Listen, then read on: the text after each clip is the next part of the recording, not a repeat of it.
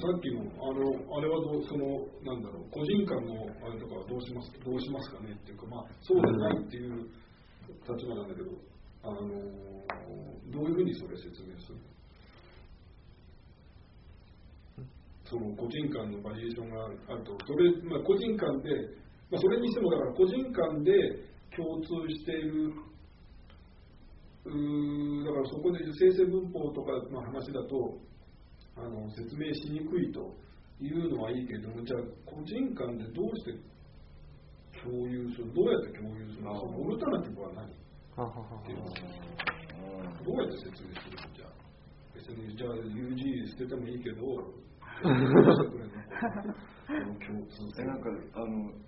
最初のその最初のに戻ると、あのえっと今日本語話者がその会話できているってことは何かを共有しているはずでそれはん？それはもともと UG を共有していたからだ。まあ UG なり何共通の日本語。がもともとあるから。なんかうん。あれなんかちょっと違うのかも。ちょっとあの論点が違うのかもしれないですけど、はい。そこそもそも共通のものはどこから出てきたってこいやそこもともと共有してる必要はうんないんじゃないかなって思って。もともと共もともと共共有していたとしたら今も共有しているのはそれは納得がいく。うん。今共有してしたがその逆は成り立たないと思うんですよ、うん。要するに優勢なんかなくっても、うん。後から、まあ、何らかの形で、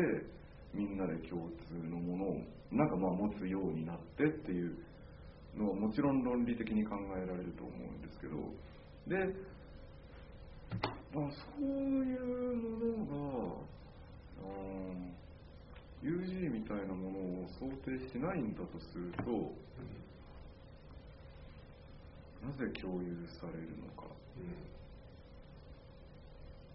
それはなんか共有っていうよりは、共有っていうよりはっていうか、その、こキーになるのは学習だと思ったんですけど、その、まあ、言語が、その、なんですかね、あの、起源の話まで遡ると別ですけど、その言語を習得する、そのパターンを学習するっていう風な問題だとすると、そのすでに喋られてるものパターンがあるわけですよね。うんで、実際にでこの世に生まれてきた時から、その、なんですかね、パターンをその実際にある経験からそのパターンをその学習すると。で、その中で、そのさっきの辰巳さんの話じゃないですけど、その経験の中から、あの、あるパターンを取り出していって、まあ、その過程でその、まあ、そうですよね、その、あうん、そう、そういう、なんかちょっとまとまりきってないですけど、うん。いや、いいですよ。じゃあ、例えば、日本語がみんな共有するようになったのは、まあ、まあ、学校で習ったとは言わないけれども、周りで話されてるものを聞きながら、そこからパターンを取り込んで、うん。で、えっ、と、まあ、なんていうのかな、ま、学んでいったと。うん。会った人からそのパターンを学んで、あの他の人と、要するに会った人と同じようになってきて、で、えっ、と、共有するに至ったみたいな感じです。そのやり学んでこっちから発するのと同時にだから話せるようになってくると今度はそこでやり取りが生まれるんでその中でパターンのそのなんですかねえーっとあの調整というかやり取り、で、そこには、あのーそれはじゃあ例えばさっきの習字のあれに戻ると我々はいろんなあー書を見て、はいはいはい、えーそれから学んできたこと？えー、と書のパターンで言うといろんなその文字の崩し方みたいなのがうん。あるときに そのまあ、今、崩し文字はとりあえず置いといて、まあ、話をっていうか簡単にするそのために、うんまあ、崩しっていうかそのなんですかね。文字同じ、えー、と字を書いていくときに、はいその個人によってその 字のパターンがちょっとずつ違うけど、共通して取り出せるものを何かこうパターン化して学んだっていう。じゃあそれがでもまあほどほどのところで共有されてるうんから、ギリギリのところでこうお互い書いてお互い書いてわかるみたいな。じゃあえっ、と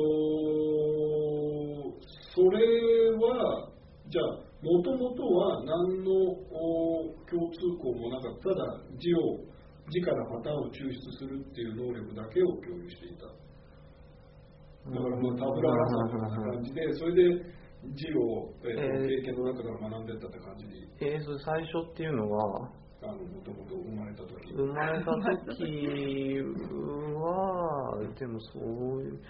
でその友人に代わるオルタナティブっていう話であったらその何その経験からパターンを抽出するっていう能力っていうはいはい感じだろうはい。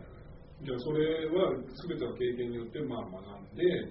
でそれで共有っていうのは結局お互いまあ書いた字を学び合ってというかそういう感じで、えっとなんとなく共有に至ったっていう感じ。うんみたいな。はいはい。結局その言葉まあ文字もそうですけどその伝わるか伝わらないかみたいなとこが機能としてないとうん成立しないわけですよね。だからそこを、そのやりとりの経験からパターンを修正したりするっていうことはあると思うんですよね。うん、いやいい感じになってきましたね。じゃあ、あのそこでさっきの話にちょっとちょっと前の話に戻るけど、その先生に書を習うと、お作法を習うという時に、そのお作法はを習うっていうことはどういうことか。まあそのさっきそのほらお作法はあのまたほらその学部さんのそのえっと違いの本当の違いの分かるとか 本当の日本語が分かるようになるとかっていうのから言えばだからあの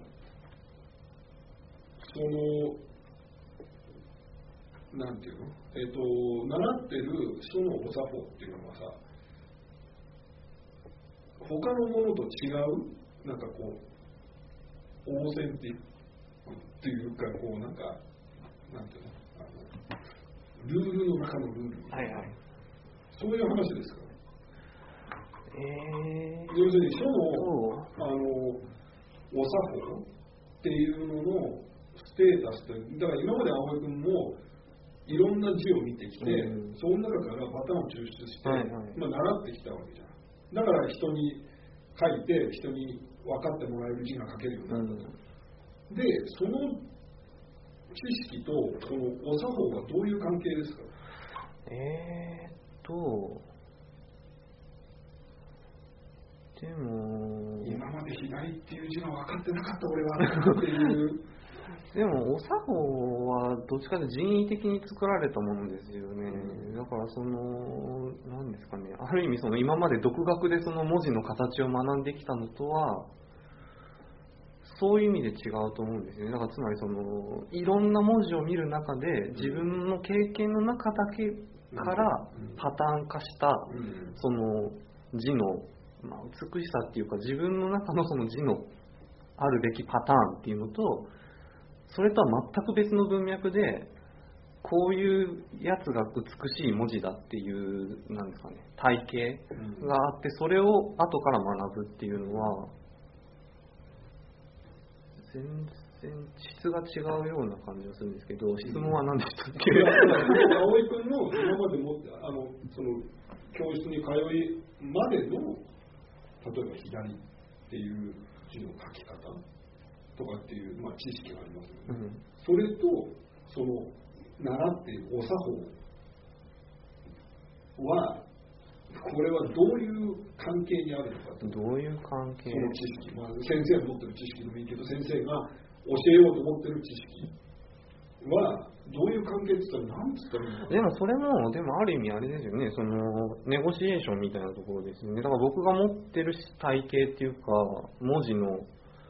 あのおお作法じゃん文字の今までも培ってきたパターンと先生が教えようと思っている先生が持っているパターンっていうところのその、じゃあどネうやってゴシエーション？ただネゴシエーションというよりは一方的な感じではありますけど、うん。じゃあこれはでも知識としては同列ですか？えーっ青い方のといや書同列書書というか、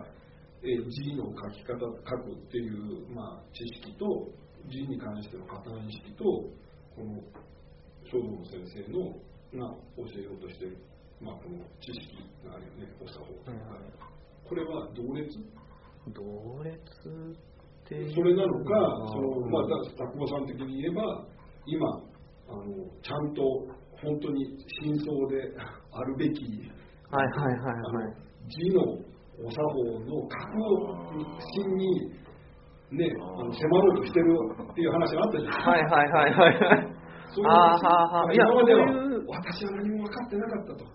本当は分かってたんだけど、な初めてリアルそのね、違いはいが分かるようになってきたっていう話。いやいや、そういう意味ではなくて、その、おさ、ここで僕のイメージしてる話ですけど、はいはいはい。お作法っていうのは、あくまで、その、なんですかね、先生方々の 共通した、なんですかね、共作り上げた、だからさっき言ったその人為的なっていうのはそういう意味で、その、誰かの、あの、独立した個人の中で形成されたパターンっていうよりは、こういその今までの書家の人たちのを見る中でこういうやつが美しいパターンだよね。こういうのを規範的にするべきだよねっていうルール化されたやつがその先生が教えようとしている体系ですね。で先生はそれを身につけたわけですよね。そのあのでそれを先生を通じてその外部にある 書の知識というのを教えようとしている。そういう意味で言うとそのなんですかね、やり取り的には先生と僕個人なので、その普段のその字のやり取りであるとか、言語のやり取りっていうのと同列だと言っていいと思うんですけど、その背後にあるような知識のその形成のされ方というか、パターン化の仕方っていうのは別全く別というか、別というか、まあそのその知識対そのおお作法とはい。葵君の持ってるルール意識っていうのはその同列ですか？えーそのいやつくあの形成のされ方は違うっていうのは分かるよ、うん、でも、けえ？質？それともこっちの方がななんていうの要するに質的な違いがあるかとかあのいなんていうのこう行こうとしてることわかりますか？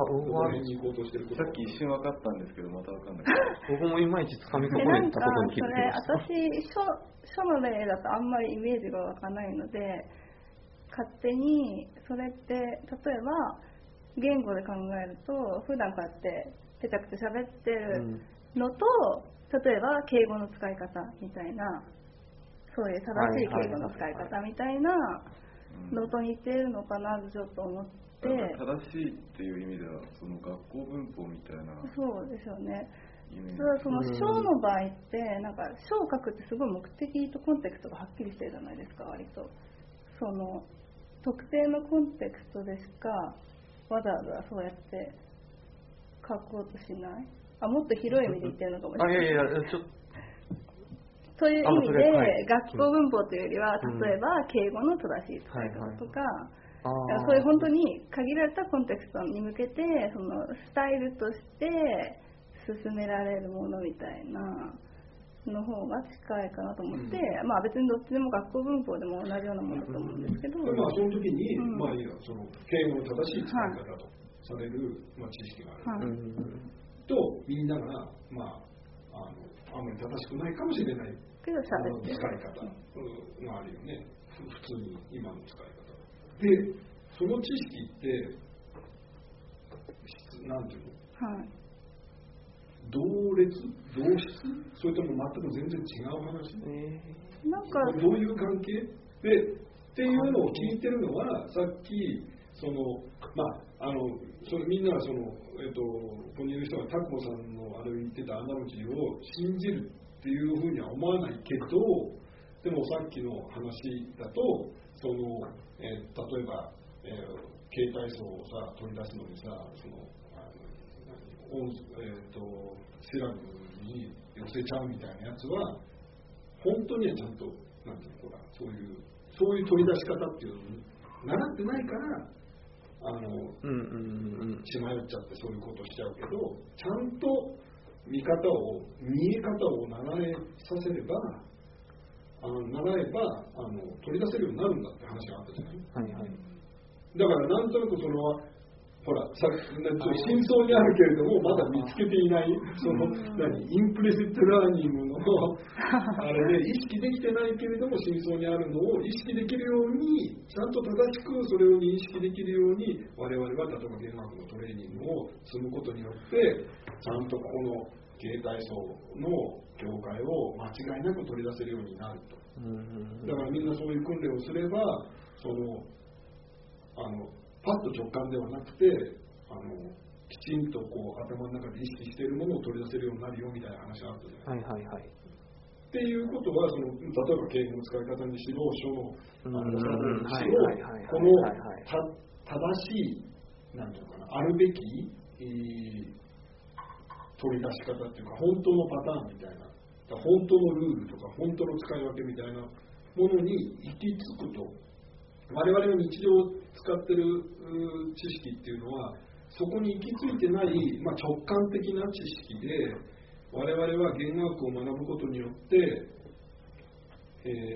ー何まあ、書のあの勉強することによって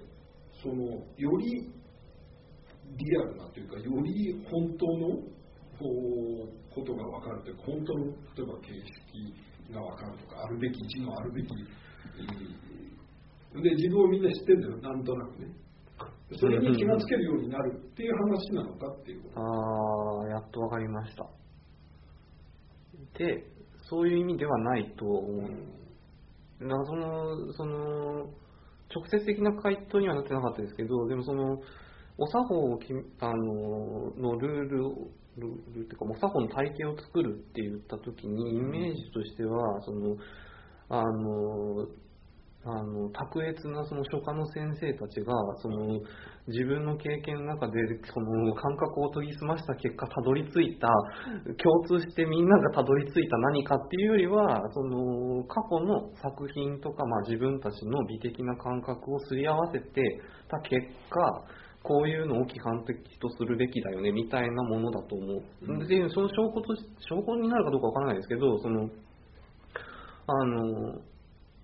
まあ、流派というか、作法はいそのあるわけですよね。で、こう、その何流だとこういう字の方が美しいとか、うん何流だと羽はこういう風にするとか、それはだから、要はその、うんまあ、言う、そうですよね。なんかその、まあ、日本語文法レベルでとどまってるのかもしれないですけど、もっと奥まで行くと共通した何かが取り付ける感じになるんだったら、また話は別ですけど、だからその結局すり合わせた人たちの中でしか合意は取れないんじゃないかなと思うので、はい。そういう意味で言えば同じですよね。その今までのパターンから学んできたっていうのと、新しくお作法っていうパターンを習うっていうのと、そう。うん私はそう思っているんだけど、結局そのそのお作法今のその青井君なんかのその言い方っていうのは本当に面白くてそのまま言語に当てはまるわけでその言語の例えば文法えーとまあ、理論的なあの枠組みでもいいんだけど生成文法の人たちが考えている例えばあの文法にしたって頭がいい言語学者が、こういう文法は美しいよね、でこうあるべきでしょやっぱり、っていうふうに考えた文法じゃない。で現実と全く離れてるわけではないけれどもでもここで要求されているのは実際にその字があの読みやすいかとかそういうこととは別で、そのこれが美しいっていうその美しさっていうあのしかもそのどういうふうなものが美しいっていう先入観の上に成り立った美しい感覚で自分たちがガリガリ作ってたで自分たちはこれはもうこれが美しいと思っているんだけれども、でもそれはさその日常どう使ってるかっていう話とはあんまり関係なくて、うん。うん。でこっちの方がいい知識でも何でもないわけじゃん、たまたまそういうふうに決めたんだから。ででそのさっきその言ったように知識的には結局両方ともが合意ですり合わせて作ったっていう意味では同じだし、うん。学ぶ時にも別にこっちを学ぶことによって真実が見えるようになるとかではなくてこっちの言っているのとすり合わせて、うん。あの学んでその知識のを自分の知識感覚に、まあ、取り込んでるっていうだけだようん。だからそのあはたかもそのこちらの方があのより科学的に より真実に達したあの知識の反映である的な感じっていうのはそれはまあその書のお作法とか敬語のお作法とかっていうのともう同じように見られてるのかもしれないけどそういう話ではなくて、うん。別なこだわり方をして作った敬語だってそういうふうにやった方がロジカルだとかさ、うん。歴史上正しいとかっていう理解に基づいて決めただけの話であの使いやすいとかね使ってるかどうかとかっていうのは関係ないよ。そうそうそう。だからそこがあ言いたかったんですけど。そう考えてもその言語学者がその記述してるパターンっていうのも結局その僕らが日常的にやってるパターン化の延延長っていうかもうちょっと延長でおおオタクの楽しみ方。そんな感じですよね。そうちょっとマニアックな形での。そうそうそうマニアックな楽しみ方なんですよ。間違ってるとかではなくて、うん。マニアックはこうやって楽しむよって話うんがあって、それを実際にみんながどう使ってるかっていうのと話は別だよ。っていうか、うん。それで人間すべてこうやってるでしょっていうのは、ね、王兵というか、いうことなんだと思うんだけど。ね。そう思うとすごい納得がいくっていうか、すっきりすると。で、もう一個、あの、さっきの共有っていうのは、まあ今もう答え出てましたけど、その、やっぱりこれも何度となく出てきた話だけど、やっぱり共有しているっていうことの基盤っていうのは、今今は、あの、なんていうのかな。今の捉え方って結局ここでいうシンボリックなものだと思うんだよね。なんか、あの、一個のものが、えっ、と、なんつったらいいのかな。えっ、と、例えばこのシンボリックっていうのは、例えばパラダイムのように、あるパターン、規則性があったら、その規則性に核になっているものが共有項として存在して、それをみんな、そのどのパラダイムの中にある全てのものが共有しているところで、同じルートを共有しているからパラダイムになるっていう発想じゃない。だからそこには共有されているものが実在して、それが核になってパターンが作られてるっていう話で、でそういうその文法をみんなが共有していると、知識を共有しているんだったら、その共有されているものが存在して、それをみんながあの分け持ってるというかっていう発想と全く同じじゃない。でも、そこで我々はだからそのサブあのシンボリックな見方をしなきゃいけないんだけど、サブシンボリックの見方っていうのは、結局はその似通りっていうのは単にそのその似通りってしかないんだよ。だから我々が共有してるっていうのは何かって言ったら、我々が持ってる文法はみんな似通ってるって、それだけの話っていうこと。うんうんうん極端な話、我々が会話できるのは同じ知識を持っているからとは限らなくて、はいはいはいはいなんなら似たようなものをなんかギリギリやりくりしながらそうそう。やってるだけの可能性もあるっていう。そうそうそうだからそういうギリギリの誤解のさ、ね、ギリギリのところを確保するぐらいのは共有してるけども、うん。でもその共有もじゃあどうやって共有されてるかっていうと同じものを持ってるからではなくてニゴシエーションでうん。これは一応こんな感じだよねうんっていうそれでもし違ったら誤解が生じたりとかえー、そんなおかしいでしょって言われてあそうかっていう調整が入る。それによってうん。担保されてるわけじゃん。だから共有の基盤っていうのはあの同じものを全員が持ってるっていうことではなくてそのシンクロなんですよ。うん。動機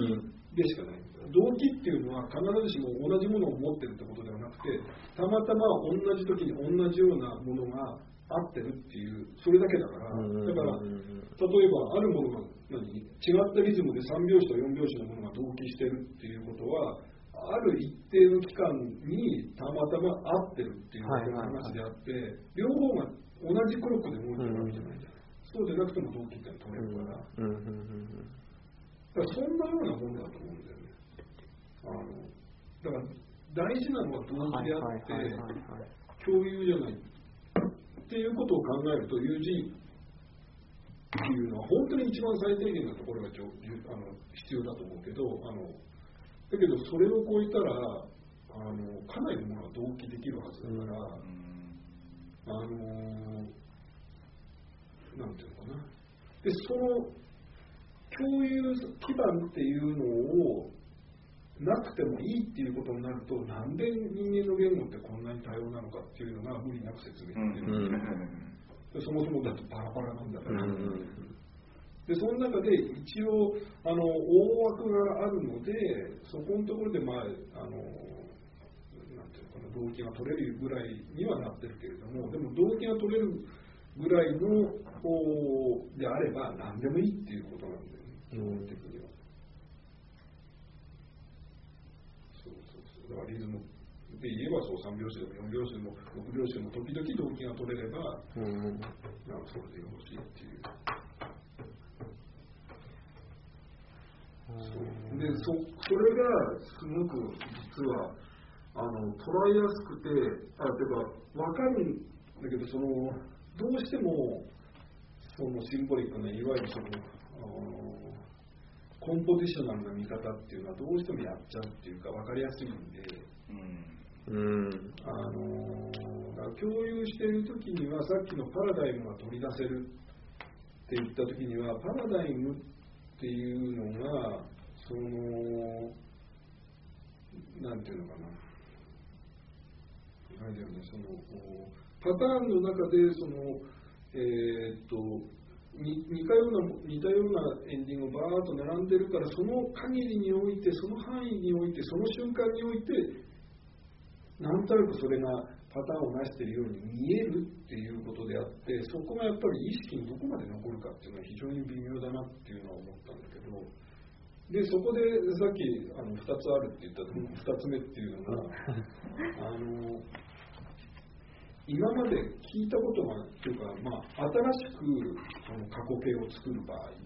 今まで知らなかった言葉なん単語なん例えば動詞なんだけど、過去形を作るっていう時に、まあ、ED をつける。これってどうなってんだろうっていうのはすごく不思議で、もしもそのアナロジーで基本的にできていて、基本的には分析しないんであれば、そのこれもアナロジーなのかな。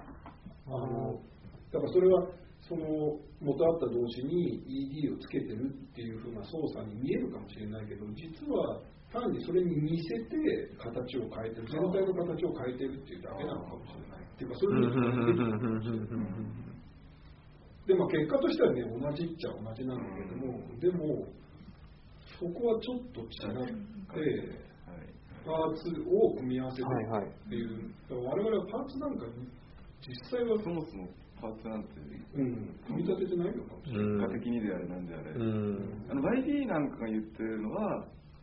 あのそのコンポジショナルでない分析動詞の現在形と過去形は、うん。まあ、あの別のフォームでうん。記憶されていてっていうのがあってその上でもそのだから過去形の過去形過去形を作る形態素みたいなのをパターン分析からなんかと言言ったら取り出すことはできる、その上で形過去形の形態素っていうものの、まあ、言ったらそのサイコロジカル、はいはい。ね実在性みたいなものを認めもするみたいなうん感じでしたよね、確か。そうそうそうそう。で、そう思いたい気もしないでもないけど、た確かにそれ、まあなんかうん結果的にどこまで大きく違うのかはちょっとよくわからないですけど、あだからもちろん。そうしたい理由はそうは言ってもそういう過去形の形態素みたいなものを意識して取り出せる場合があったりそういう全く新しい単語の過去形をそうやって、そのなんていうんですかそのルール的に作れるじゃないかっていう反論に対して、に対する反論だと思うんですけど、そうか。それすらもうん。類推でうん過去形は多分こうなるだろうっていう。うん。だから我々はその結構その形に実はルーズなのかもしれないっていうか、だから形をアバウトで捉えていて、なんとなくそっちの方がいいと思ったらそっちに似通せる具合にちょっとずついじっちゃってもいいっていうか形を変化してもいいっていうふうに捉える動物なのかもしれない。逆に言うと。だからそのコンポジショナルなこういうシンボリックなのでやった時には形は実は形を変えないっていう。はい。一回ユニットだったら絶対形を変えないから。で変わる場合には必ず別のものがくっついてるっていう話じゃないでもそうではなくてもっとぐちゃぐちゃになっててなんとなく適当にある部分は変わらないけどある部分は適当に変わるようなもんだっていうふうに認識していて。うんで5月なんかはまあ場合によっては ED がついてみたりついてみなかったりみたいな。っていうような捉え方をしてるのかもしれない。もっとこうなん。か化学変化みたいな感じで、でそうアナロジーによる分析っていうのはそっちの方がピンとくるというか、そういうふうに捉えてた方が、だからいつもいつもなんか知らないけどこういうふうになってるっていうところは割と硬い変わらないところだっていうふうに認識するかもしれないけどその他のところはなんかこうちょっとぼやけてるっていうか、緩く捉えてるっていうか、そうするとそのあのなんていうのモーフィンの認識とかっていうのも多分聞かれたからそういうふうに答えてみただけで、普段それを取り出して考えてるわけじゃないっていうのは分かるというかそれがもっともっと力を持ってくるというか、そっちの方が近いような気がしないでもないなんか最近あのバイビーとスローベンが書いた、そのまさに英語の屈折の習得について、まあ、大人のエラーとかもやってるんですけど、そういう論文を読んでなんかちゃんと昨日読んだばっかりなのに覚えてないんですけど あのなんか昨日読んでた読んだばっかりな んか2つ、まあ、 Bybee とかがその引用してるんですけど、えっとなんか base oriented だったかなと product oriented っていうのがあって、うん。そのまあそのもベースオリエンティッド多分名前ちょっと違うんですけど、はい。っていうのはそのベースがあってそれに足してくるみたいなはい。捉え方で、プロダクトオリエンティッドっていうのはそういう必ずしもそういうベースにこだわらないで全体として似てるみたいな。そういう2つ、まあ、一応分類があるっていうので,、で最後の方にその論文の結論として、うん。あの英語の屈折っていうのは、あのそのまあ不規則と規則っていうのをあの学習の面で考えたやつなんですけど、あのその不規則同士っていうのはむしろあのプロダクトオリエンティッドなんじゃないかっていうことを。まあ不規則はね。そうです不規則が言っていてそれが今の話とすごいつながるなと思ってこれいつ頃書かれたやつ？それは1990年とか多分そんぐらいですね。で、あの、あまあ、もしよかったら後で送ります。で、あの、なので、まあ、そういう見方があり、一方でその、ただそのプロダクトオリエンティッドだけではなくてやっぱりそのもう少しやっぱそこもグレーディエントでもっとプロダクトオリエントなのもあるし全然そうじゃないのもあると思って、うん。でそれは本当に各言語の各形式とかによると思うんですけどなんか今ちょっと思い出したのがその前ハスペルマスに出てきたイズムとかであれとかは、まあ、あの文脈ではその取り出せないだろうって言ってたんですけど書き言葉の影響とか言ってたけれどもでもそういうふうになんか私の直感としてはなんか別に書き言葉なくても結構いけるんじゃないかとか思ったりするんですけどああいうふうにまあパターンだけど本当にアナロジーのエフェクトだけじゃなくてもっと意識に上がってきてもうちょっと離れやすいみたいなのもあるだろうし、っていうのを思いました。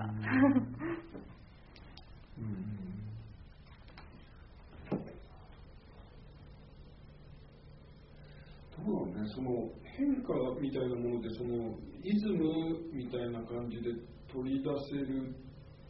ものそれが組み合わされる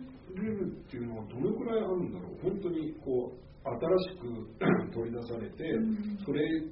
同士が組み合わせられるっていうのがあったりするとそのなんていうのかな？あの似通似通ってるものアナロジーの中からあるものが要素として本当に認識されてそれも他のものとして組み合わされるっていうプロセスがあるっていうのは説得力を持ってくると思うんだけどあのパラダイムみたいなやつばっかりだとちょっとわかんないよね。全部まず今みたいにその全体であとはフォームをぐちゃぐちゃに適当にあのなんていうのか似通らせてるだけっていうふうに捉えても、まああの今までの従来の見方をする人たちには受け入れにくいとは思うんだけどそれとどっちが本当にいいかっていうとなかなか言えないと思うけどもしもそのイズムみたいなものと例えば他のなんて似たように、えーと、パターンから取り出されたものっていうのが組み合わされるっていうのはもっともっとあちこちで起こってるとしたら、うん、本当にそれが1個だけで取り出されてるっぽいっていうのは、まあ、イズム、まあ、イズムの場合はそ1個だけで取り出されてるんだけど。なんかそのイズムってやっぱり過去形の形態とかよりはかなり具体的で好意的じゃないですか、どっちかっていうと。だから、なんか、やっぱそこはすごい連続的に、もう少し合理的だと、なんか取り出しやすかったり、でもうもう少し、もう少しいくと、なんかコンパウンドとか、なんかそっちにつながっていきそうな感じとか、そうね、どうなんですかね、わかんないですけど。逆に合理的な意味を持たないと、やっぱ厳しい。で、はいはいはい、語彙化したら、その、イズムはもう語彙になっちゃってるわけだから、あの、もう取り出した途端に、まあ、あの、もともとはあれだけれども、その、普通の単語と同じようになっちゃってるかもしれないからね。ですね。うん。なるほど。うんうんうん、面白いですね。めちゃくちゃ長くなっちゃった。ごめん、止められなかった。